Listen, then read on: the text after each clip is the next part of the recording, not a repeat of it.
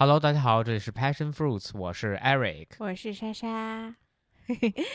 啊，欢迎大家给我们评论、留言、转发。没有关注记得点关注。我们在小宇宙、汽水、西马还有苹果，然后都有我们的频道。我们今天终于又来了一期这个。知有知识的、有内容的，是吧？我们的读书的这个频道啊，读书分享是吧？嗯，是对。之前呢，都是我读了一些奇奇怪怪的书，然后最近 Eric 读了一本很有趣的书，我觉得特别值得分享，所以我就今天为为什么你觉得特别值得分享呢？因为就是你在跟我讲的这些过程中，我觉得特别有意思啊，就我觉得还是。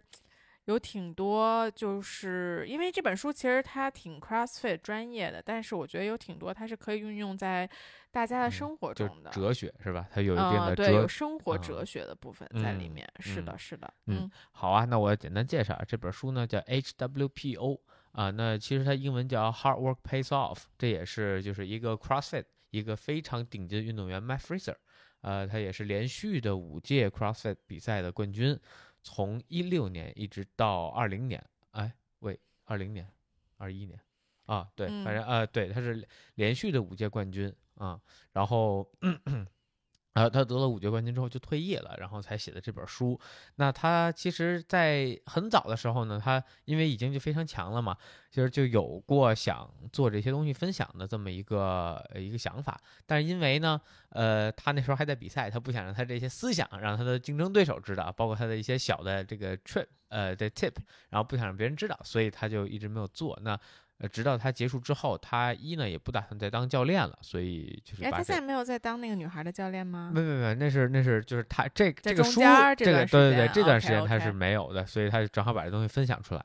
嗯，我觉得你这个介绍啊特别的。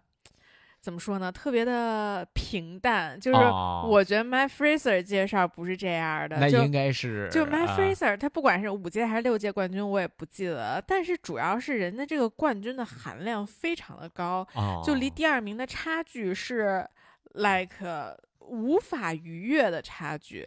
然后我觉得就是他整个就是他在 CrossFit 的整个比赛的这种统治感，也是别人无法逾越的，就是。就是你想，他除了第一届拿冠军之后，应该每一届都是离第二名差一百多分儿，对对吧？就是基本到最后一天，最后两个项目的时候，就第二名是，啊，这就是即便 m a f r e r 退赛，可能他都追不上。对，就是 CrossFit 比赛，CrossFit 大赛基本上是几天？呃，是多少个项目？四天啊啊，大概有十个，十到十一个啊，四天十个项目，十对十几个项目吧。然后这十几个项目都非常的迥异，从什么游海里到什么抓举，反正什么都有。然后呢，就是 My Fraser，我觉得他就是他的他他比 Tia Toomey 还稳定。啊，那肯定对，就他恨不得就一直是第一，所以他那个分儿就离的那个第二名就特别特别的远。然后我就记得他最后一年，就是马上退赛那一年，最后一个项目就是他和 Tia 都离第二名有一两百分儿，然后他俩就一边跑步一边聊天儿，然后在那儿完成了最后一个项目，就特别的 chill。而且他们俩好像一边跑步一边聊天，还是第一名。呃 m a f r e r 不是那个 Tia t o 啊，对对对。总之就是我觉得。呃，就是这个运动员，包括 Tia 在内，他们在这个领域真的是非常统治级的，而且他们的呃成功是没有侥幸的。对，我觉得这个是肯定的，就从他这个书书的名字，对吧，就能知道。对，我觉得特别是因为可能也是 Tia 现在他也还在竞赛，所以他没有说这些事情。但是我觉得你每次在，就算就算他在，就 Matt Fraser 每次他在参加比赛的时候，你去采访他。他都特别的，就是就是说，哎，为什么你这个比的这么好？为什么？包括他所有纪录片就问他这为什么这个为什么那个，他所有的 answer 就都是一样的，就是努力，对我 work hard，所以对，所以就是我就能赢，就是这么简单，就是就是我觉得他就是一一直在嘲讽那些拿不到第一的人，那就是你。你 work 不够 hard，对，而且就不光这样，就我觉得 Matt Fraser 在比赛里他做的每一个细节真的是非常非常到位。比如说他的这个对身体的感知能力啊，他对自己节奏把握能力啊，这个是非常不一样。另外一个就是呃，CrossFit 也是比较优秀的运动员，叫 Noah Olson 啊，他就经常是在呃比赛前半段冲的非常非常快。然后 Matt Fraser 在一六一七年跟他比赛的时候，就瞟了他一眼，然后觉得就你这个速度是完成不了这个比赛的。哦，他他这本书里写了是吗？对，他说过，然后他说这以这个速度是不可能完成的，所以他根本就没有在跟着那个 Noah Olsen 的节奏。那到了第二轮，那个那应该是做四轮还是五轮？他到第二轮、第三轮就已经追上 Olsen，他在到最后他领先了 Olsen 大概一轮儿。啊，去完完成比赛。是是，包括前两天咱们去看了哪一届比赛我都忘了，然后里面那个 Cat Cathy 什么 Doris Sutter，反正就也是一个之前拿过冠军的，拿过一次冠军的一个运动员，然后他在说那次比赛的时候，他就在说说，呃，There's no magic happen this year。就是，就他他那那年的成绩不是特别好嘛，但是我觉得当他说出这句话的时候，你就能很明显的感受到他其实不是 prepare for champion 的，就是他不是为了冠军准备好的。就是如果你拿冠军是期盼有一些魔力发生的话，那肯定你不是那个。这个背景我讲一下，其实这个他是 care 呃。哎，我觉得他叫 Karen Doris Sauter，然后他是两届的这冠军，一五一六年啊，back to back。然后一六年的时候，是因为 Tia Toomey 在最后一项比赛的时候有重大失误，他有一个 no wrap，然后所以他要从头做，然后把这冠军丢了。但是 Tia 那年呢，也是因为分差拉的不够开，所以导致他一六年然后输掉比赛。一七年呢，他又是咬的特别紧嘛，那最后一个其实，那最后在那个过头的那个那弓箭步那块儿，他又一个。No rap，差点就把那冠军丢了。不过好在就是因为他之前领先的够多，所以还有一分之差，然后赢了那个比赛。嗯，然后从此之后就 No magic happen 了，他就是领先一百多分就是就是统治了啊，统治了这个比赛。对，是的，对，所以我觉得就是 Matt Fraser，你刚才讲的这个讲简介过于的平淡了。对对对，就他不是一个这么平庸的人，我觉得他还是一个挺。就是开创这个时代，然后包括是一个 milestone 的这种感觉，在 CrossFit 里面，是的，嗯，对，所以他这本书我觉得还挺有意思的。是，呃，这本书呢，其实他在最开始呢也是简单介绍一下 Matt Fraser 背景，就是他其实在小时候呢主要是踢足球，然后到了快快呃就初中快上完的时候开始接触了举重，啊，那时候他他是在 Vermont，他是一个 Vermont 那边的人哈，然后他的。呃，爸爸妈妈都是花滑，加拿大花滑的这个运动员，而且是这种就是，呃，就是比奥运会的这种级别的，就很很很厉害的一些运动员，所以他也是算在这个职业家庭里出来的吧，啊，然后他小时候呢就开始比这个，呃，就是举重嘛，然后他发现他的举重天赋也还算不错，然后。但是他刚去这个举重队的时候，他发现特别不适应，因为他最开始打那个 football 嘛，就橄榄球嘛。橄榄球在美国这个设备是非常 fancy 的，他们那个就是初中、高中的这种，对，而且他那个那时候就有很很好的 gym 了，然后包括他们那个 stadium，对吧，都很漂亮，而且女生还都很喜欢你。对，那那不不光是那样，就包包括他们的训练其实是非常多样性的。我要练力量，我要练敏捷性，我要有有球的一些训练，对吧？还要跑战术啊什么的，就就是你会换各种。还有冲撞啊，这种对吧？他有的训练比较多。然后呢，他第一次到这个 weightlifting 那个那个 club 的时候，他发现那里边每个人站一排，一人拿小木杆儿，就撅着屁股啊，一人撅屁股都跟拿小木杆儿就跟他练。他说这在练什么呀？啊啊！但但他呢，他就讲就说这个底子是非常重要的。也他在 CrossFit 里比的好，很大一个程度是因为他的 weightlifting 基础非常的牢固。啊，他在初中的时候，他就讲他最开始他们练的那个就是，啊，叫举重预备位。你要做 clean 或者做 snatch，就是在这个预备位拿小木杆，他做了一周，然后才能开始从预备位往上拉这个木杆，拉到膝盖，哎，再做一周。哎，对，这就特别像那个全聚德烤鸭啊，你先学养鸭子，先学一年，对吧？然后对，包括那个做寿司，寿司那个，对，煮米煮十 年，先就是这种感觉，对，是。啊，然后对，但呃，但就是举重嘛，那确实它就是非常的细节，而而且就是他当时练得比较快，然后很快呢就成为整个他们州的冠军了。然后那他到高中的时候就很明确了，那接下来他又很适合这项运动，然后他如果再想发展的话，那这个举重唯一的出路就是参加奥运会。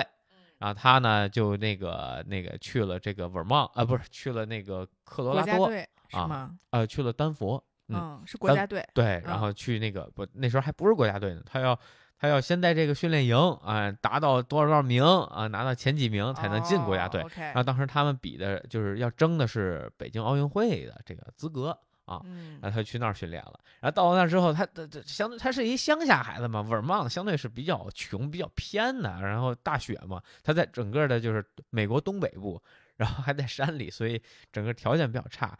然后他那时候呢，他从小呢听力就特别差，然后就是他在。他为什么后来不愿意打 football 了？是因为他老听不清战术，人那喊一东西他不知道，两眼一抹黑。然后那橄榄球那一开球那个节奏特快，他也没工夫问。然后他是那个就是就是脚位嘛。所以他也没有办法说，哎，他离那个那个 quarterback 也远，他也不能回头再问，所以他经常不知道大家在干嘛。他说从来没玩明白过。对对，然后他说举重呢就不会有这个问题，因为你举一次下来要看一下你的这个录像，这种教练会在边上说，适合个人竞技，不适合团 体竞技。然后另一个特搞笑就是他从小就不光听力不不好，他视力也不好。他看不见黑板，他认为所有人都应该看不见，不应该说坐在后边能看见黑板，包括看不见树那个树上的树叶，看不清这个，就他不知道，就是就是会有这种问题，所以他从小就就就一直这样，毛病比较多，不对，然后他主要他不知道这东西，他有眼镜儿你知道吗？这感觉确实是个乡下孩子，是啊。然后他到了那个就是科罗拉多那个那个不是丹丹佛那个那个那个中心嘛，嗯。然后他发现那里边所有 Gatorade 就是那个加多乐那饮料都是免费的，嗯。然后他巨兴奋，直接拿了一箱走。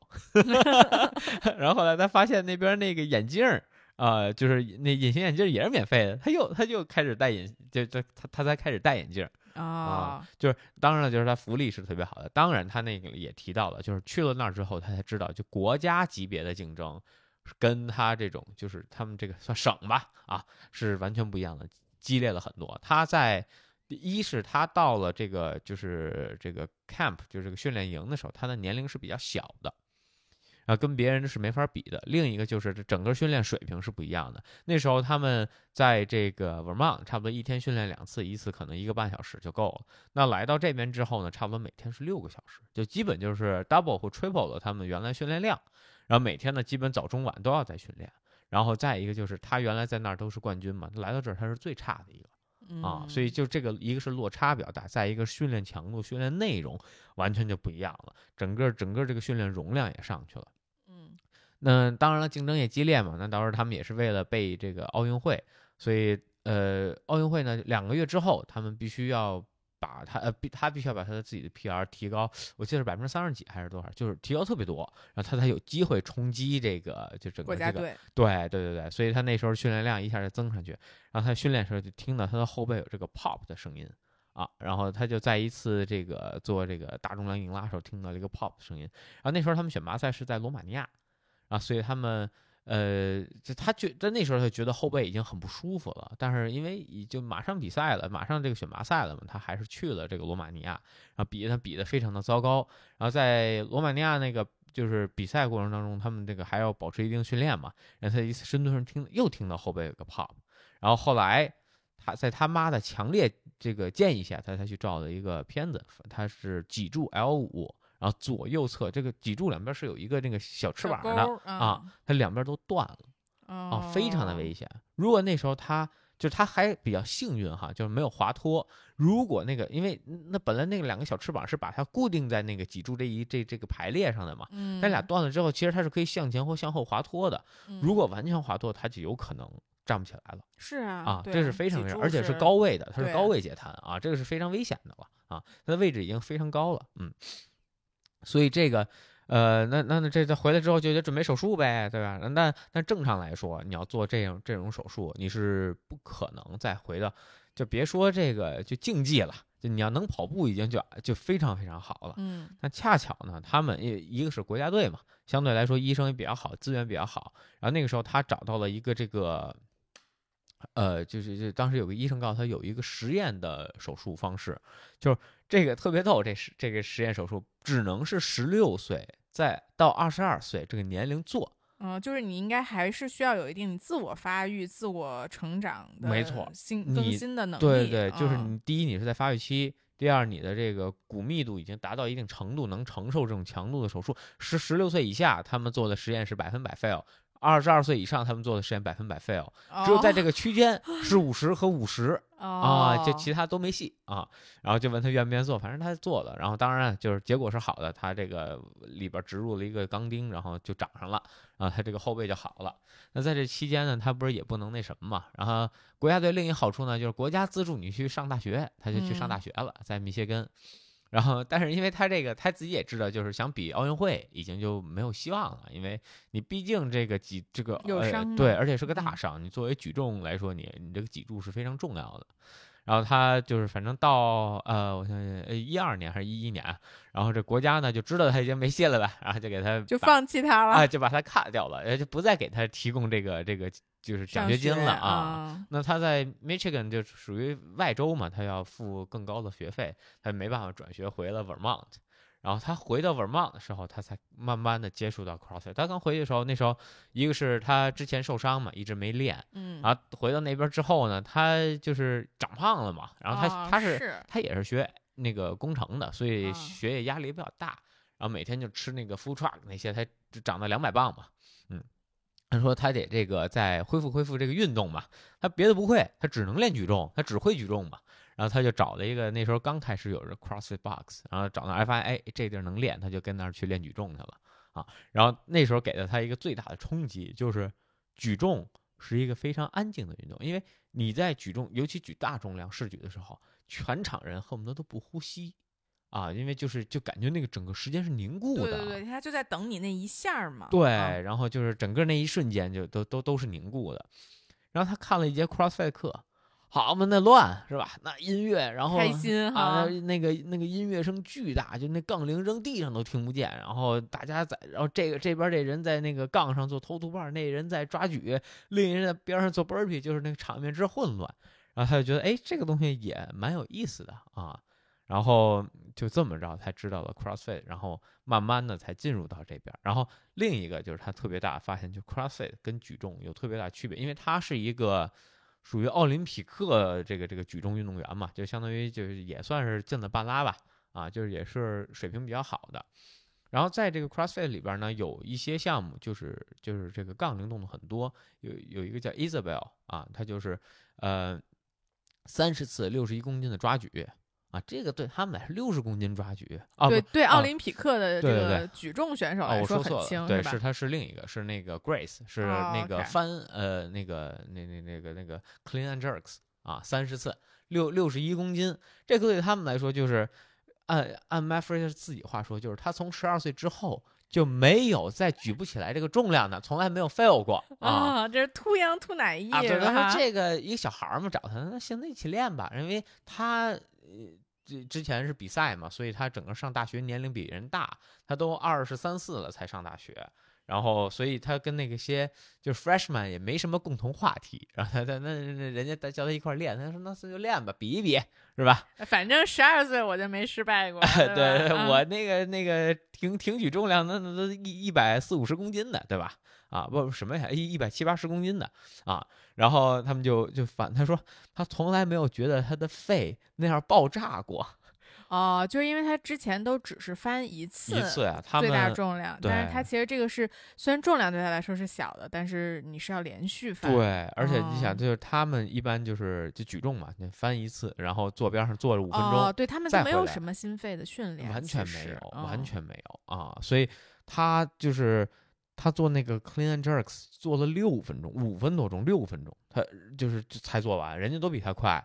而且他到了第二十八、第二十九次的时候，两次这个 jerk 的时候，他都 fail 了，都失败。他说他从十二岁之后从来没有失败过的重量啊，在二百二十五磅，然后居然在这一天失败了啊，就认识到了这个运动的不一样。对啊，然后他他也是从那个时候开始慢慢接触了这个 crossfit，然后他也发现。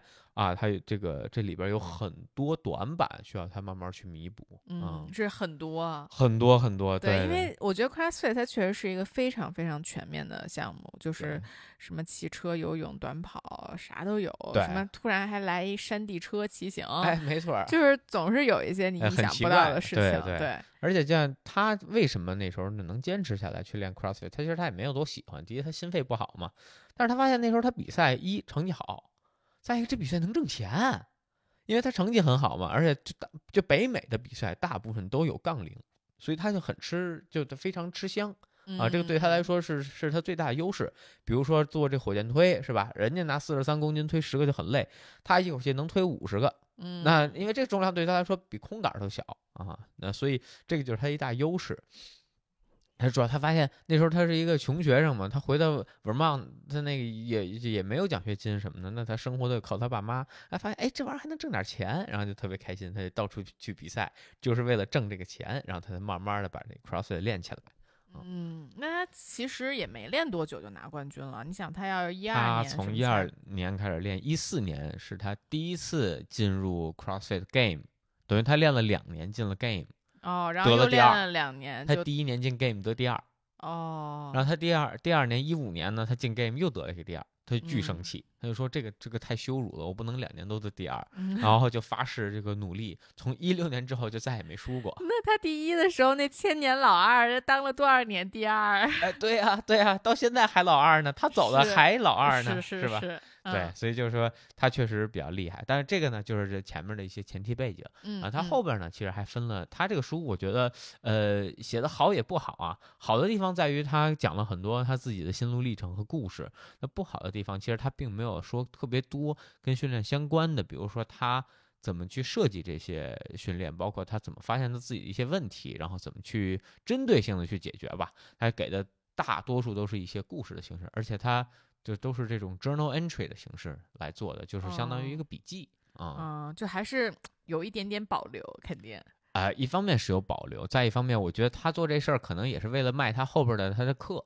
嗯，他有这个 HWPO 的计划，然后他不是有这个训练营嘛，包括他的线上课什么的，这个是我觉得他可能在做一些准备，可能那里面会有更详细的一些东西啊。但我就说这里边其实可以在，我觉得他可以解释的更多，就是他的训练方法或怎么样，就其实还是更多的还是故事，能听到他有一些那个有那个就是那 self ego 炫耀的那种成分。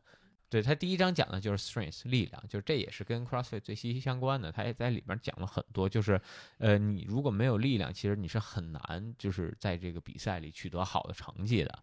然后这里边其实他呃说的更多的还是在跟他那个奥举那个时期的一些东西啊。然后他也讲到了这个。像他前几次去参加比赛，然后他的力量上的优势，就像刚才说的那个，他在抓举啊，在在挺举啊，包括在火箭推啊这种这呃就这这样的方式上，他获得了挺多的优势。然后这里边呢，其实他讲了一个特别有意思的一些很细节比赛，比如说做这个抓举的时候，呃，连续那刚才说那个呃那个一呃不是不是那个连续三十四 Isabel 啊对抓举对吧？然后那他会发现他会他。准备比赛到什么程度呢？他会按，比如说我全部用力量上，就 muscle 呃 snatch，然后做一遍；我用 power snatch 做一遍；我再用，比如说这个这个 squat snatch，就是那个抓蹲，我再做一遍。我看看哪个我整体成绩更快，每个都用全力去做，然后我再去做，然后我回来再去写这个笔记，然后我再去做调整，我再去训练，为比赛去做准备。就是他做比赛的这种这准备工作非常的详细。嗯，我觉得这个就是，这个就就就其实这个就是跟我一开始说的，就是那个他就是 prepare for champion 嘛，就是他做的这么详细，就是就 no magic，就是这些事情我都试过了，我知道所有事情的答案，我知道我怎么做最好，我也知道你那么做肯定就没这个好，所以我能赢，就是这么简单。对，而且再一点呢，就是他也是科班出身，他说其实他就是进入就是就是。就是在 CrossFit 这比赛里比了几年之后，发现很多运动员每天训练力量的时候，他都会用到，比如百分之九十、百分之八十五以上的这种就是最大重量，然后去做训练。他说这个其实是不科学的，因为回到他们原来在那个丹佛去参加训练营的时候，他们每天基本就用最高就用到百分之七十、百分之八十的重量去做，然后就直接冲击你的这个就是 PR 了啊，就不会在这个就是再上，因为一个是你。大量的训练，你的恢复怎么恢复？这个其实是大部分运动员一个最重要的。就他在后边花了大量章节去讲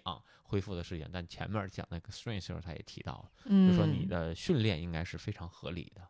嗯。然后另外一点呢，就是他的这个，他画后边第二章他讲的就是 endurance，就是他的耐力，这是他最差的一部分嘛。嗯。尤其是他在最开始就是。呃，早年的时候他做 burpee，做二十个 burpee 简直要了命。他做二十个 burpee 大概用两分钟。是啊，他那么大体重，你想想。对呀，但是就其实你像我们做，我们其实这个这个水平是比就是百姓水平嘛，一分钟二十个 burpee 也是不能说轻松吧，是肯定能做完的。嗯啊，然后那他到后来比赛的时候，他是一分钟做三十个 burpee，就两秒一个，非常快，就就就就就落地起落地起就那种非常非常快。啊，然后他也这里边也讲到了，就是他其实，在每一个专项都有他的专项教练，他没有任何一个 CrossFit 教练。对，我觉得这个很神奇，因为我觉得我看 CrossFit 比赛，他们基本上每一个运动员都会跟一个教练对。然后，但 m y Fraser 从来都没有跟过一个教练，他好像就一直是一个人。包括他的这个，呃，各种纪录片儿，其实你都没有见过说 m y Fraser 的教练是谁。其实他都是在找专项的教练，是吧？早年他有一个 CF 教练，就是把他让他报名的那个。啊，那个也是一个非常著名的 CrossFit 教练，然后他也教那个 Doris Sauter 他们。哦，啊，那是非常有名的 CF 教练。那他在早年的时候，一三一四年的时候，其实跟着那个教练的。但从一六呃一五年比完之后，他不是又比第二吗？他就开始自己去找一些教练了。嗯，啊，那一一方面就是他，他这个因为有这个就是举重国家队的这个背景，所以他的力量部分都是跟着他们去走的。啊，而且他有很多这方面的资源。那从另外一个呢，就是他这个这个这个呃，endurance 这部分呢，就耐力部分，他找了一个铁三教练啊，专门就是做这个铁人三项的，然后就带着他去练。那第一个上来，第一个他就讲的是呼吸，嗯嗯，他就说这个在 endurance 时候，其实大部分人的这个这个就是肺啊，就是他是他其实他也是有肌肉的啊，他就大部分人，比如说我们一到水下。尤其是游泳池，有时候会觉得，哎，我是游泳的时候，我的这心肺功能变差了，对吧？是因为你在水里的时候，你的密度是不一样，你比空气中密度高了，嗯，所以你的肺对你张不没有办法完全张开，没有办法完全吐气。那这里边他就提到了一个叫 power breath，就是我他需要练，就快速吸入，把肺吸满，然后缓慢的把这个这个气再吐出来。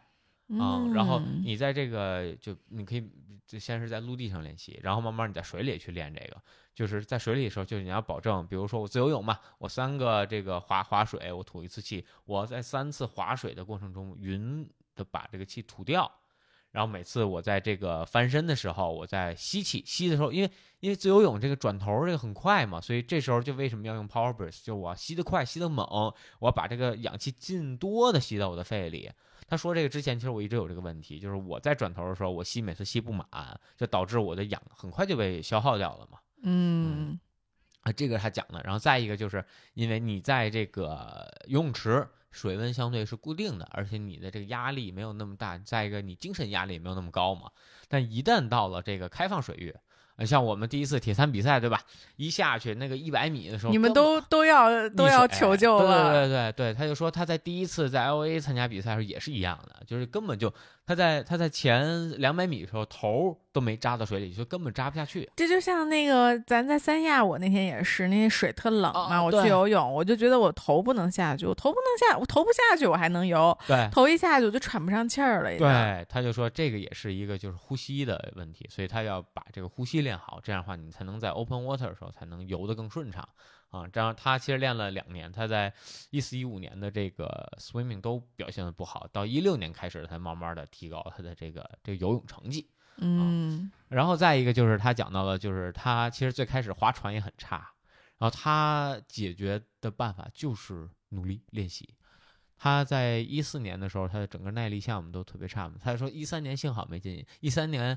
呃，上海就有一个项目是那个滑马拉松，他说他看这项目直接就退了。哦，我记得，我记得那个 啊。他说直接就退了，根本完不成。嗯，是的。所以他后来每天就滑五 K。嗯。他是每天的，就是他有自己一个训练表嘛，然后每天那个计划不一样。比如我是呃每两百五十米全力冲刺，然后休息一下，或者每分钟滑，比如说两百米或者怎么样，他按那个那个表计划，然后去这么滑，然后去提高成绩。后来 m y Fraser 的。划划船是非常非常强的。他哪项不强呢？哪项都很强。考虑到他的腿很短，划船其实是对你腿长是有很大很大要求的。就假设一米九跟一米七的人一起划，那一米九就是比人功率高，对吧？对，包括你跑步啊、游泳啊，其实都是跟身体比例挺有关系，但他都很强。对，而且他非常的那什么，他训练这个划船的时候，我想详细的稍微讲一下啊。划船呢，它分为三个部分，一部分是腿蹬。然后一部分是身宽，一部分手拉，他把这三项是分开练的。他先练蹬腿，然后就是你这这就跟硬拉一样，你手是不能弯的。你在这个拿到桨，然后蹬的这一瞬间，你手是直臂，要锁死，这样你这个力最大的能传到你的手上，而且你的核心要收紧，就不能跟个面条似的，对吧？你你这个脚一蹬，这手没出去，你把手没跟着身子走，你这不是就白蹬了吗？然后第二项，当你这个腿伸直的时候，你开始伸宽。然后开始往后轻慢慢的拉，那伸完髋之后，再用顺着这个劲儿把最后这一点儿，哎，这个这个桨给用用完，然后再回去。然后这里边就提提出到两个点啊，一个就是划卡路里，一个是划距离，这两种方法不一样。啊，然后他也说到卡路里呢，你要更快的在底下这个破就是那个拉嘛，你在在底端就是那个桨在最前面的时候，要使劲的蹬，让这个桨叶尽量速度变快。那如果你要划那个距离的话呢，你这样是很快就把自己榨干了，那你就要想办法让你的更匀速。啊，呃，去发发这个力啊，这里边他讲了挺多东西，我觉得是蛮有趣的。嗯，就是很很你们这个运动员实操的事情。对，然后其实他这里边还，当然了，因为他的这个毕竟就是是国家队的嘛，所以之前，然后他还有这个去自己去测的这个最大摄氧量啊，然后然后就是他正常的训练的时候都是按照他的 zone two，就百分之五十五到百分之六十五的心率和功率。然后来练习，这样的话，他的整体提高成绩会更快。嗯，对。然后这里边他也说到了，就是像呃，这个整个体能教练对他帮助最大的，一方面是他的呼吸，另一方面是跑步，还有就是这个一个叫 endurance mindset，就是他这个心理建设吧，算是耐力的心理建设。他就说，这个教练呢，每次在所有的跑步环节之后，会会给他加一个叫 rubber band break，啊，就两个人套一个绳儿，嗯，你要。呃，两个人一起跑，你要想办法在就是一段时间之内把这个人给就给就给拖垮，你就就就相相当于你你把这绳给抽断，对对，你要你要把他跑出这个绳，这样的话后边那个人就心态就崩了。啊，就他说这个是非常非常重要的啊，然后他举了一个例子，比如他在他跟那个 Ricky Garrard 啊，在一七年比赛的时候。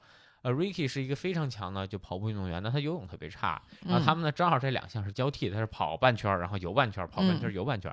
那因为这个游泳呢，距离又短，My Fraser 呢是追不上他的。嗯。然后这个跑步的那个那块呢，相对长一点。然后那 My Fraser 的方法呢，就是他在跑步的时候就玩了命的去追他，就跟他就就是齐头并进，给他压力。这样一下水的时候呢，Ricky 就。就是压力很大，就不行了。对，然后每跑了这么几圈之后，Ricky 就崩了。然后就 Matt Fraser 是一直按照自己节奏跑，只要 Ricky 一降速，他就超过他。啊，那还得再回来再追嘛，他不能这这丢嘛。啊，然后这用这种方式，最后把 Ricky 给拖下来了。那最后 Ricky 的是第十二名完赛，他本来应该是前三名啊，他肯定是在这个项目里应该前三。心态崩了。对，就直直接被他这个节奏打乱了。然后 m y f r e e r 虽然也不咋样，第七，但是相比于就是这这个比把他的一个一大竞争对手一下给给节奏打乱了嘛，啊，对他来说就算一个比较大的成功。嗯，对，然后对，然后后边他还讲了一部分关于就是速度的，因为其实。像 CrossFit Games，它还有挺多的这个就是速度项目嘛。是，然后他说特逗的就是他找了一个这个这个这个这个教练，然后教练呢就给他地址让他去那儿训练。去的时候发现是在一高中里。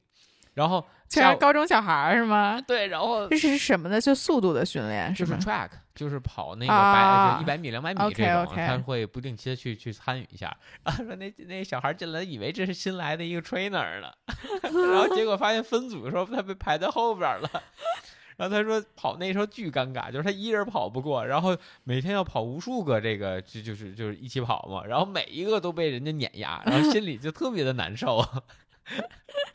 以为这是一个来来玩的大叔，对，然后他就说，他就说有时候，然后跟他们一起跑的时候，就会，呃，就就让他产生了一个新的想法，就是他有一次在比赛的时候，跟那个哎 Noah Olsen 然后啊不哦不是跟那个呃 Patrick Vellner 啊，然后那一年就是跑步，然后加 snatch 还是什么的，然后在管理，然后俩人跑嘛，然后他就说他要 break 这个 rubber band，俩人一直在第一第二。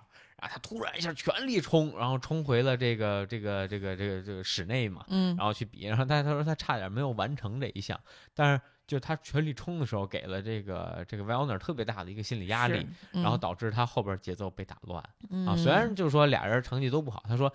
你用了这种方法，百分之九十九俩人成绩都不会好，就是自取灭亡。就你我也不好，你也不好，对。但是因为就是在头就前一年的 Patrick Vellner 是第二，所以今年上来采访的时候他就说，我今年就让他当第一。嗯。所以他们在第一个 events 时候，俩人就是卯足了劲要干。然后他说，就是说这个就是在比赛里其实并不是很好的策略，但是他说有时候你需要争着一口气，就是把你的这个。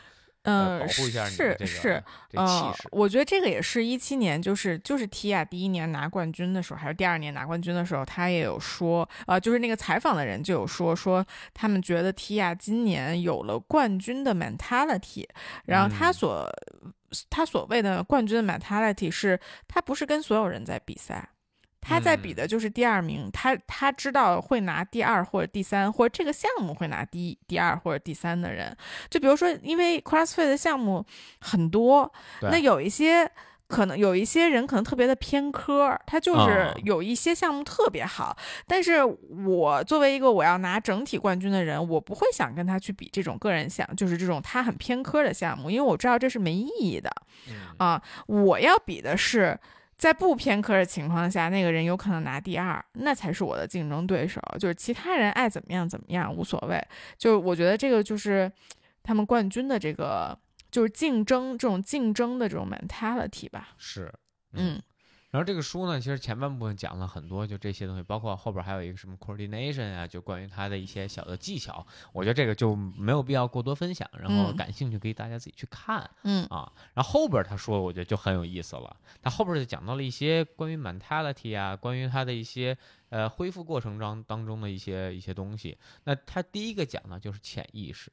还有说这个潜意识，就好比说那个心理学上有一个就跟那个那个假药物疗效那种东西一样，叫安叫什么安慰剂，对吧？这样的东西。嗯，对对对对对。其实你你什么都没用，呃，什么都没用，然后但是你可能效果会更好。他就讲到他在有一年比赛里的时候，他在做这个 pigeon，就是鸽子式，在赛前拉伸的时候，他听到膝盖有一个特别响的一个 pop，然后他就特别害怕，然后他就先环顾了一下四周，他发现没有人听到这个，然后包括他。呃，他女朋友，他的这个当时一起跟着他去比赛的这个算是教练或者这么一个嗯嗯嗯这个经理这么一个角色，然后都没有听到，他就没有说。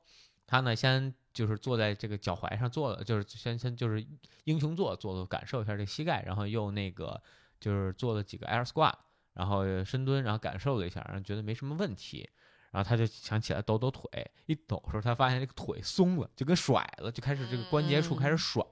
然后他就知道这个其实是比较严重，肯定是有问题了。对，但是他接下来马上他也不能跟赛会说这个事情，是因为一旦说了，赛会肯定要求他去医院，然后开相关证明才能继续比赛，要不然他就要退出了。他练了一年，到这时刻比了一半儿，对吧？他不想退。还好那个项目呢，只是一个就抓举还是 faster，就是他是这个膝盖，他是就是前后。啊，运动的，就是没有不涉及到这个侧向力，然后他就没有办法先坚持把比赛比完了。还好呢，就是他因为这个力量比较强，然后他整个的还是得了第一。那回家之后呢，他就就回到酒店嘛。他们比赛那个完了，当天完了之后，让他妈看了眼。他妈呢，当时就看脸就说啊，我觉得你的膝盖没什么事儿啊，我觉得就是这个扭到了啊，可能有一些扭伤，然后你接下来要小心一点啊就可以了。然后。但是他觉得他妈，因为他妈职业运动员，嗯，肯定就是他做。而且这是花滑很重要的，对，花滑很容易有的问题。对，而且他妈做了一几个就是那种检测嘛，给他，然后他肯定心里就知道他的这个韧带是有问题的。他最后检查出来是 LCL，就是后交叉韧带断裂啊。然后，但没有跟他说，也没有跟任何人说，然后就让他继续比，就说：“哎，你没事，你肯定没问题。”然后这么着，他那年比完还获得了冠军，然后。后边很长一段时间，他一直穿一长裤，他没有告诉任何人他做了这手术。哦，所以就是所以没有人知道他做了手术，就没有人知道他膝盖受伤。就没有人知道他膝盖受伤的情况下还完成了第一名。对，所以他从来没他就说我不能把这事儿第一说出来，说出来之后，他如果得了第二。他会觉得，或者说他在比赛里觉觉得就是体力就是不行了，然后或者被别人超过的时候，他说：“哎，我这膝盖就这样了，我可能也就这样，我没有办法再就是往前冲了。”呃，那。那这个就是一个，就是他在这 intention 这块儿，他就已经给了自己一个暗示，给了自己暗示，就说，哎，我不行了。对，这其实跟你刚刚说的那个拉皮绳跑步是一个意思嘛，对吧？对，就是说我为什么要在最后训练这个？就是我我们都在最难的时刻，我跟你拉出了一段距离，那这个时候你后面那个人就肯定就想法就是说，哎呀，都这样了，我肯定追不上了，那我就保持第二吧。没错，这就是他们一个心理战嘛。那这个也是一样，就是他这个潜意识是非常非常重要的。那如果他在自己，呃，他讲的另外一个故事，我觉得更特更逗。他在早年间，一三一四年刚参加那个就 CF 比赛的时候，当时他们的教练要求他们去测一下他们的睾丸酮水平。睾丸酮水平呢是非常影响一个运动员的这个耐耐力、力量这些方面的啊。然后。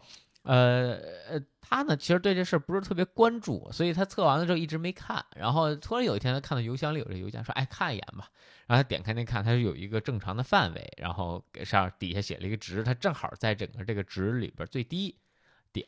然后呢，他也没多想，然后去比赛了。然后那年比赛的时候，恰巧。就是比到后边的时候，他觉得他快顶不住了，然后他就看边上那人一直没停，一直在做。他说：“哎呀，我是不是也是因为我这个睾丸酮水平比较低，是不是我就就扛不住啊？”然后最后就是他得了一个，他是第三还是第四？就本来他应该第一、第二完完赛的，等于他在那个分区决赛里就掉下去了成绩。然后他就回去把这事儿跟他妈说了，然后他妈说不可能，说你是全场毛发最浓密的一位男士，你的睾丸酮水平是不可能低的。然后他就把那邮件给他妈看了，然后他妈看了一下邮件，就就觉得他太搞笑了，因为上面他给的是一个 example，哦，就教你怎么看，对，给你一值说哦，这个值是在这个底下，然后下边写了他名字，给的那个值是在那个上限。哦，整个睾丸酮的那个正常值的一个上限，嗯，哦，这才才知道，哦，他就知道这潜意识对人的影响有多大，所以这也是为什么当时他受伤的时候，他妈也对他有隐瞒，对吧？其实可以告诉他，然后他可以一方面就说，我是不是就是也可以再注意一点啊，或者怎么样？他呢，就是在这里边也说了，就是说。哎，他非常感谢他妈没告诉他，而且这个事情，第一没告诉他的同时呢，也不会让就是他老婆和他的这个经理对他有异样的看法，这样的话也不会给别人这个心理上的优势。就假设两个人都在争第一的时候，他觉得啊你膝盖不行，那他肯定会多利用这一点，然后在心理上会打败你更容易。嗯，是对，我觉得这个确实第一啊，我觉得是因为他妈是一个运动员，所以他才能有这样的想法。我觉得这个是很不容易的，因为一般的家长肯定是觉得你的健康是最重要的，大不了这次咱们不拿第一了。但也是因为他妈妈是一个奥林匹克运动员，他知道一个运动员就一个冠军对于一个运运动员到底有多重要，也知道这个 mentality 这个这个潜意识吧。对这个运动员到底有多重要，所以他才会做出这样的选择。我觉得这个肯定是很不容易的。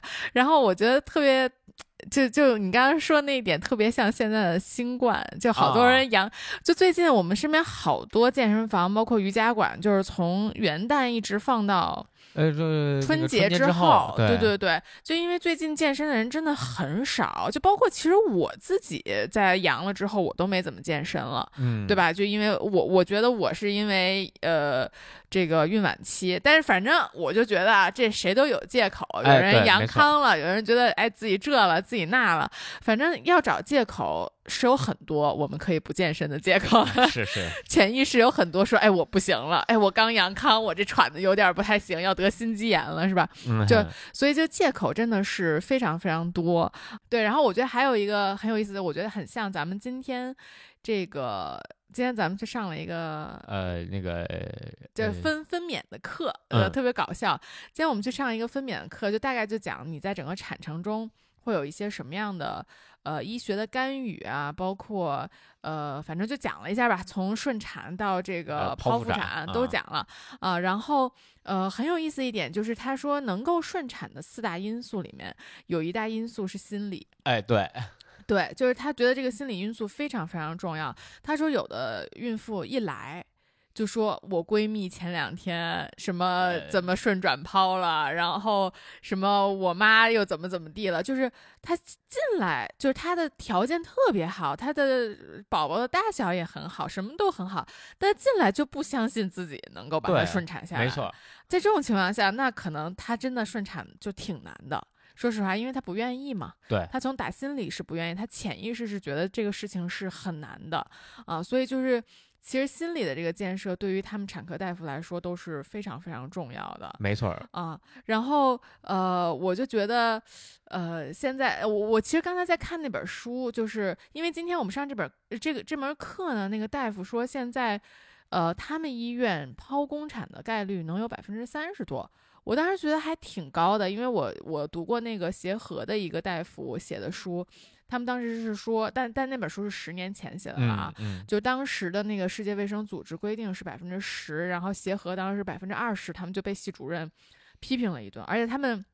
就你想象一下嘛，就协和，就是每天早上开早会的时候，就所有人都站着，就那种特别，你知道吧，就是师徒关系的那种感觉。然后那个系主任就说，昨天晚上为什么又有一例顺转抛？这是什么情况？为什么必须要顺转抛？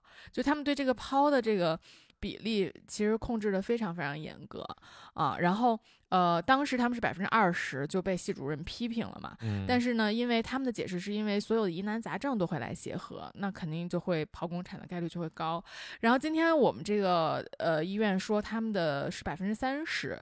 然后我刚刚看那本书，就是一个美国儿科协会写的一个儿科育儿的百科，他写的美国的也是百分之三十，就三分之一现在都是剖宫产，就整个剖宫产的概率现在真的还挺高的。嗯，我觉得有很大一部分原因是因为我们有了这个选择。当你有了这个选择的时候，你的就就是你的潜意识就会更弱嘛，对吧？就是我不是要把它生下来，而且实在不行咱就抛。对，而而且就是它不一定是个坏的，对对对对对对。就现在没有任何一个文献能够证明说，哎，顺的一定比抛的好。对，现在没有没有办法证明。是的，是的，是的。对，所以就是当你有选择的时候。你就肯定就会多想，你的潜意识就没有那么的笃定。嗯嗯，是的。对，然后其实说到这个，我接着往下说，我还觉得就是像这个潜意识影响比较大，像你说的新冠，对吧？好多人对一看到，哎呀，好，周围人都阳了，自己害怕的不行。然后，对你感染上之后，就就是稍微有一点问题，就觉得，哎呀，我是不是这个很严重啊？我要去照个 CT 呀，然后我要去医院呀，对吧？那你在这样的一个压抑的心情下，你再去医院。你想那医院里边肯定他有很多重症嘛？那你看到他们，那你就觉得我也不行了，我也是这样，确实对。然后你给你自己一个暗示，就哎呀，我我我我太难受了，对吧？那你肯定你这情况不会往好的方向发展。哎，你一说这个，我又想到前两天，就咱们不是之前一直在海南待了两周嘛？然后回来第一件事不就跟艺兴一起直播嘛？他直播没说两句就开始说说他因为新冠长痘，然后脑雾。我其实因为我好久没有在 social media 上看新冠的事情，所以我对脑雾就 brain fog 这件事情我都不了解。就是他那天说是我第一次听到，然后我后来再查了一下，就真的大家都在说什么新冠会造成脑雾，就等于说就是你反应慢啊，想不起来事情啊。我就觉得，嗯，这事儿都能怪新冠。对，而另外一个就说的就是心肌炎这事儿，就其实就是嗯，前两年就是嗯国外很严重，NBA 很多球员感染新冠，十四天之后回赛场打比赛。那他好好的，为什么他没得新冠？F1 车手 Lewis Hamilton，然后得新冠，躺了一周，七天之后，呃，也是十四天吧，第二场比赛又回来去比。那他们承受的强度，那远远比我们这这个健身的强度高，对吧？那当然，人家身体条件好，有专业团队，这是一方面。但我就说，你查仔细去查这些文献，你没有办法证明这两个是强相关。对对对，我也其实当时心肌炎这个事情，我也看了一下，就其实它强相关的是发烧。你只要发烧，你就有可能会在发烧之后有一定概率，就是如果你的有氧到一定程度会得心肌炎。它不是因为新冠，是因为发烧，只是只是因为新冠会发烧而已。对，而且就是其实它是跟感冒更相关的。就是我记得我们小时候有一个，我们这个学校有游泳队嘛，有一个好朋友，就是他因为感冒，然后又继续游泳训练，然后又累了。对吧？小孩儿嘛，体力没那么好，然后累了，后来得得了心肌炎啊。嗯，是的，我觉得这些潜意识确实是，反正影响很大。包括我真的觉得，就是在怀孕的整个过程中，很多人的这个就是过强的这些暗示自己的潜意识，也会造成一些不一样的影响。是的，是的，嗯嗯，嗯然后呃对，然后我就接着接着分享我的书哈。然后后边呢，其实他说的就呃就就我觉得更更有意思了，就是他其实后边讲了两个点，我觉得特别重要。他讲的专业性上，他说他在整个这个就是呃丹呃他在丹佛参加那个训练营的时候，他不是那个后背断了吗？当时他们这个主教练就让他休息了啊，但是他们有一个队医，呃，也算是一个年轻的队医吧，跟他说他可以打封闭，打封闭可以短暂的让你提高成绩，你还可以去比零八年奥运会。那其实对他来说，这件事情在当下肯定是更好的，对吧？他就很想去打。那他呢也是很幸运的，他被那个医生叫到了医务室，然后准备给他打这个这个封闭针，让他继续比赛，然后。那个医生在里边正在准备的时候，他们那个就是整个主教练正好到那个训练场，正好又路过那医务室，然后看他，哎，你在这坐着干嘛呢？他就跟他讲了这事儿了，然后那个主教练就气疯了，直接当时就把那医生给开了。哇，这么夸张啊！直接就开了，说你为你怎么可以让一个这样的孩子去打封闭参加这种比赛，而且还就是还没有到比赛上，就只是说竞争竞选这个这个名额，怎么可以这样去做？直接给他开掉了啊！嗯，所以就就是因为他太短线了，是这个意思吗？那为什么？呃，对，他就说这个主教练就他就说，就是这个对一个运动来说是不负责任的，而且他的情况已经很糟糕了。如果这时候出现了脊柱的滑脱，对吧？那他可能就残废了。那这个对一个人的影响就是后果太严重了。对，这个，而且就是这种事情也不能就是在第一就是你你要是尊重一个运动员长期的寿命，再一个你也要要跟主教练啊，包括家人去商量。对于一个这么小的孩子来说，你不能直接给他上这种东西。嗯嗯，所以所以呢，就当时这是他一个故事，另一个故事就是他在比赛里有一次受伤，那后边一次比赛里受伤也是后背某一个肌肉，然后就很难受啊。当时呢就是。呃，我记得他是去扎了针灸，然后包括去看了医生。那个医生呢说他是肋骨整个有问题，然后要想给他做一个呃，反正是一个什么疗法，然后挺贵的啊。然后呢，当时当时他就那觉得可以啊，反正这个是能治嘛。他在 L A 看的，然后后来呢，他就呃，正好他不是这个原来是国家队的嘛，他们有一个很好的一个就是算训练师吧。也是 Tom Brady 的训练师，然后那时候他们在迈阿密，他就把这故事给这个这个人说了一下，然后他说这个疗法靠不靠谱啊？什么？我打算做这个，然后他就问他说：“你呼吸的时候疼不疼啊？”他说：“呼吸的时候不疼。”他说：“那就不是肋骨的问题。”然后他，然后他说：“我觉得是别的问题，要不然你来找我一趟，因为但他走不开嘛，因为他他要陪着这个 Tom Brady 在这个整个那个佛州打比赛，然后他就第二天坐飞机过去了。”然后他到那之后呢，拿了一个小筋膜刀，然后沿着他的后背，然后把就是就是反正把他那个后背那个那个就透透过对对，然后透过那个外边那肌肉拨到了脊柱边上的一些小的肌群，然后摁了摁，然后问他，哎，你看你现在好没好？就是这个这胳膊能不能抬啊，或者怎么样？他发现哎，就有了很大的改善。他说这个就是一个就是深层肌肉的一个严重拉伤，然后你需要把这肌肉放松，要不然的话他会把你的这个。就骨头拽的，然后拽的太紧张了，就有点那种错位的一个方式。然后他把这交给他老婆，然后就反正因为他老婆劲儿也小嘛，反正就这么弄。后来他发现，就是有时候他会用些针灸的方法去放松这个。然后他就说，这找一个更专业的这个呃咨询，包括要多咨询几个人，往往比就单一的途径要更好。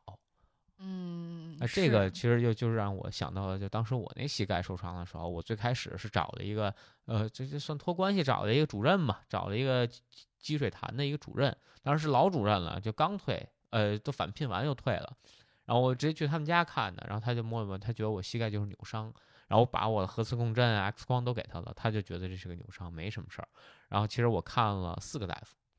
然后，呃，我看了北医三院一个正常的医生，看了一个这个丰盛的，看了一个积水潭的，积水潭跟丰盛都觉得事儿不大。然后北医三院的觉得我这是前叉断裂，呃，撕裂，然后建议我这个做手术或者保，呃，他建议我是手术，然后或者保守治疗。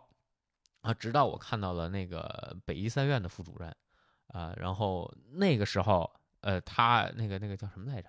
于家阔啊，那个当时给女足。国家队看病的，然后他给我看完之后，他就说：“你这个尽快给你安排，啊，就这进去就是说我尽快给你安排手术，就没有没有给我任何的选项都，啊，嗯，就是他非常，然后他就说你这也不用担心，你这都没问题，我们做过很多例，然后就是就他根本就没有说，哎，你还有什么其他选项，进来就直接告诉我这么一个选项，嗯，我觉得这个其实因为。就是最近我在看各种各样还是跟生产相关的东西嘛，你就会发现好多人就是怀孕，确实有的可能就是宝宝没保住，而且特别是这种晚期宝宝没保住的，他肯定就会这个情绪波动很大嘛。然后那就肯定会肯定是有一些大夫误诊的情况出现。嗯啊，但是我真的是觉得这个事情其实特别看，特别看缘分。说实话，是是，就看你跟这个。大夫八字合不合？可能啊，就人家可能并不是说他没有经验，他没有看出来，或者比如说你那个积水潭的那个老大夫，他可能并不是没有经验，他可能就是那天走神儿了，有没有可能？对吧？他可能那天本来家里有别的事儿，他的心思不在这儿啊，或者是呃，他经历的这一些时段的没有，就是。你知道吧？他比较老嘛，对吧？对啊，他没有经历过这些比较新的伤和新的手术，对吧？就所以就是这个事情就是天时地利人和，然后包括其实你刚刚说 My Fraser 这些事情，我觉得他都是有这个幸存者偏差的，当然，对吧？就是他那个膝盖的 pop，他能完成这个比赛，那非常不容易的，非常不容易，而且还好受更重的伤，对，而且还好这些项目都不用他的那个膝盖后侧的那个韧带，对吧？嗯嗯，所以我觉得，呃。就是说，只能说他所做出的所有决策，呃，成就了今天的他，但并不。并不代表说我们每个人做出这样的成就决策都能对吧？我们都能够对对对。但我觉得他里边教啊，但他他在说到这儿的时候，其实还说了一点，就我觉得挺就他给了很多就是呃哲学方面的一些启示吧。对我来说，就 mentality 方面的东西，并不是说哎这个 skill 或者他过过去的这些东西，他里边也说了，就是前人的很多经验对他来说是没有任何意义的。啊，是呀，那天咱们俩不就讨论吗？对，嗯，对，他就说到就是其实别人怎么成功，或者我在这个一万，他在这个一万次里面，他在这个。小比赛里边怎么成功，并不代表他第二次还能一样，因为每个人对每个时刻面对的情况还是不一样。再一个，他也就提到，就是你必须要完全对自己负责，你要自己去学这些东西，你要去做出更好的抉择，因为没有人会站在你的角度上帮你去想。举个例子，对吧？那还是看腿这事儿，那。呃呃，医生觉得你不用开刀，那个对你的创伤最小，然后你也不用那么，你用膝盖干啥的？你不是走个路吗？对吧？这还能受什么伤啊？你就别运动就好了。这是这是医生的想法，但是对我来说，我不运动可能我就死了。对吧？我可能就就我觉得我的生活就没有快乐了。是，对我必须要让你静养。对啊，是啊，所以就这个就是说，你必须从你的角度去出发，然后百分百对你负责。没有人会像你一样对你自己负责。嗯，是这个，就其实也是我们之前反正创业的路上嘛，就是呃，有有一段时间我们去做了挺多，就身边这些比较成功的企业家，我们就都都去聊了一聊。然后聊完，我就我我就发现就是。就虽然他们的故事都很动人，然后就就很 很激励，对对对，但是好像也并就对我们来说真的是并没有什么卵用。说实话，对，就因为确实是他成功的年代不一样，对吧？他的竞争对手不一样，他当时的情况不一样，他的目标跟我做的也不一样。我觉得就是就算是最最相近的，当时其实我们去找这个。呃，就是国内比较大的几个做成的牌子，都是上市公司的老板也都聊过啊。但那人家是什么时候开始做？人家当时没有那么多资本进来美妆市场，没有那么多竞争对手。说白了，而且人家都是什么从卖电脑啊，你知道吧？就是哎哎，发现美妆挺赚钱的，然后来做做了一上市公司。人家在什么年代？就是他想做的是一个上市公司，而不是一个品牌等等这些事情，其实他都没有办法。你都没有办法去套用，没错啊。然后我就反正就聊了一段时间，就觉得越聊越迷茫。对对对，还不如自己自己干呢。对，其实就有时候我觉得也是，就是你不能太从众。就比如说我听了很多人方法，我是不是哎，我今天按他方法走，或者我按这个人方法走，就是其实他还是一个从众的一个思想。那就这个就有点乌合之众嘛。其实大众的思想其实它都是相对来说愚蠢的，对吧？那只有你自己能坚信你的这东西是对的，恰巧它还是对的，对对对，你才能走得出来。这个也是，这个就是前一阵我不是跟你说，就是我刚创业的时候。就是所有人都觉得，哎，你做这事儿不靠谱，不靠谱。然后二零二一年啊，二零二二年不是也很难吗？对啊。然后我也就觉得，哎，这事儿到底靠不靠谱？然后呢，你就再去问很多这种成功的企业家，他们就说，哎，我觉得你这事儿不靠谱。就是，然后那天咱俩就在说这个事儿，然后你，然后我们就其实最后你的结论就是说，如果所有人都觉得这事儿靠谱。那对，那所有人都去做呀？对呀，我觉得这很扯淡。对，就如果所有人都觉得一件事靠谱，那所有人都去做了，也没有什么你的机会了。说实话，对呀，对，那你肯定是就是真的是找到自己的一个目标是最重要的，而不是从众。对，当然我觉得就是这事儿说的呢也挺不负责任的，毕竟所有活下来的企业都是幸存者偏差。对对对，那都是九死一生的。那运动员也是，对啊，然后创业也是，所以你这东西它有没有巧合？它绝对有巧合。他绝对在你命里，肯定有命，他占的这这占的比肯定是很大。同样的人做同样的事儿，有人成功，有人失败。你可以说我有细小的差别，但是你的运气占了很大很大的一部分，也是。所以当然，我觉得 My Fraser 也是同样，就是他在 CrossFit 发展的没有那么完全的时候，他提前占据了这个先机。嗯，恰巧他小时候练过举重。他能够达到这样的水平，嗯，然后再加上他这个人，我觉得就我看完他这本书啊，我觉得他挺疯狂的，就他很偏执，而且他是很偏执，对对，所以我当然这种人向来都可以成功，那我觉得他也很厉害，就是他可以急流勇退，对吧？但是我就说，那像他这种，他绝对吃了很多这个时代的红利，所以他能站到这一点上，把他放到今天，或者他放到五年之后，他同样去比，他同样用他的努力，他不一定能够。达到这样的水平，是是是，就是其实就是天时地利人和嘛，我觉得。但是我觉得，就既然咱们只能做到的是人和，那咱们就肯定得有有自己的目标，然后去努力。当然。那到底它能不能成，就是成事在天了。那对对对，是啊是啊，就是去找大师算一算。真的，嗯嗯。对，然后其实这本书呢，我觉得就是呃，有一挺多故事，然后可以他分享出来，就是蛮有趣的，还有一些小的点，然后让你知道哦，原来呃比赛还有这么细节的东西，比如他后边还说到就是体温的这个降温，然后包括他怎么休息，然后怎么去吃，然后你像他在比赛就是比就是准备比赛这段时间的时候，他的休息是非常严格的，他每天固定时间起，固定时间睡，而且他睡觉的时候都是。呃，要跟他老婆分分分开睡，因为这样的话他的睡觉不被打扰。然后他十点之后，所有的什么电视啊这些就就就就都关了，手机也都扔了，让他可能呃下会儿棋啊，看会儿书啊就睡了。然后他那个窗帘巨黑，然后屋子也特小，而他屋子。一般都会弄得特别冷，这样的话他能休息的更好嘛？就是他会很严格按照他这套东西去走。嗯，确实很偏执啊，对，非常非常偏执。就听，就是他这个，就反正就让人觉得确实挺敬佩的。就是他在赛季和非赛季整个的差别是非常非常大的啊，而且他为这个比赛付出努力是真的是很多。而且他大部分时间是不去外面健身的，他。有一半时间在外面，有一半时间是在他自己地下室。我记得咱们看那个纪录片，他就是什么，先早上起来吃饭，呃，不是早上起来先训练两小时，然后吃饭，然后呢再训练，再去馆里训练俩小时，然后回来再吃东西，然后下午再在家里训练两小时，再吃东西，反正就是跟一个。